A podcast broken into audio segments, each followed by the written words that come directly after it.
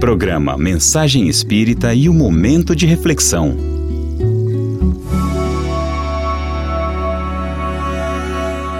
É o momento de reflexão chegando, refletir para despertar a consciência. Sabe aquelas histórias que nós ouvíamos quando crianças, que uma pessoa que estava morta, mas foi enterrada viva por engano? E descobriram somente anos depois, quando abriram o caixão e o corpo estava virado? Então, era tão comum esses acontecimentos que, para salvar as pessoas, os ingleses criaram, durante o século XVII, um mecanismo que funcionava assim amarrava uma corda no braço da, do defunto, né, da pessoa que tinha desencarnado, e ligava um sino que ficava fora do túmulo. Assim, se o indivíduo tivesse sido enterrado equivocadamente, bastava tocar a sineta e alguém vinha lhe salvar. E com isso surgiu a expressão popular que diz: salvo pelo gongo, querendo dizer que se salvou na última hora. Curiosidades à parte, o que o Espiritismo tem a dizer sobre essas histórias terrificantes? Tem uma matéria publicada no jornal Mundo Espírita de maio de 2008 que nos explica que uma pessoa pode ser acometida de letargia ou catalepsia. Tem diferença. Na letargia, as forças vitais são dissipadas, isto é, desaparecem, e o corpo adquire a aparência da morte, num sono muito profundo. Na catalepsia, essa suspensão das forças vitais às vezes fica localizada. Os letárgicos e cataléticos, em geral, observam o que acontece em seu redor o espírito tem consciência de si, mas não pode comunicar-se.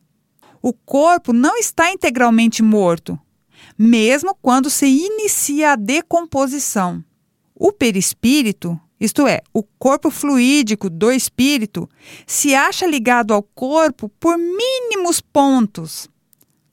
A sua vitalidade se encontra em estado latente, diferente da morte real, quando as moléculas do corpo perispiritual já se têm separado do corpo carnal. E os laços que prendem um ao outro são rompidos totalmente, e o espírito não tem condição de voltar ao seu envoltório. Aí então é a morte real. Na Bíblia, encontra-se esse fenômeno em várias passagens. A ressurreição de Lázaro é o mais conhecido. Ele estava sepultado havia quatro dias e ocorria um estado avançado de decomposição. Jesus sabia tratar-se de um caso de separação quase integral do espírito. A ligação perispirítica à matéria era muito tênue, muito fininho. Só o mestre poderia fazê-lo voltar à vida. No livro Céu e Inferno, de Allan Kardec, temos um exemplo de um caso de catalepsia um escritor, no ano de 1850, foi acometido de um ataque cerebral.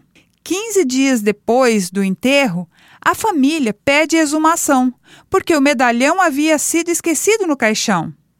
O corpo havia mudado de posição e uma das mãos havia sido, em parte, já comida pelos vermes. Quando Allan Kardec conversa via mediúnica com o senhor Antônio B., o escritor falecido sabe a causa de sua expiação. Ele, em uma existência anterior, enterrara sua esposa viva num fosso.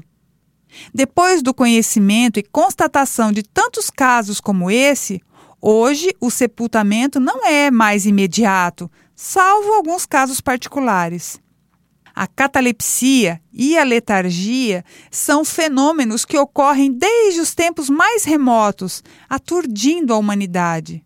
Foi por essa razão que Allan Kardec dedicou três questões a esse complexo assunto: as de número 422, 423 e 424 de O Livro dos Espíritos, e completou as respostas dos benfeitores com um precioso comentário dizendo: a letargia e a catalepsia derivam do mesmo princípio, que é a perda temporária da sensibilidade do movimento, por uma causa fisiológica ainda inexplicada. Diferem uma da outra em que, na letargia, a suspensão das forças vitais é geral e dá ao corpo todas as aparências da morte. Na catalepsia, fica localizada, podendo atingir uma parte mais ou menos extensa do corpo, de sorte a permitir que a inteligência se manifeste livremente, o que a torna inconfundível com a morte. A catalepsia é, por vezes, espontânea, mas pode ser provocada artificialmente e anulada pela ação magnética.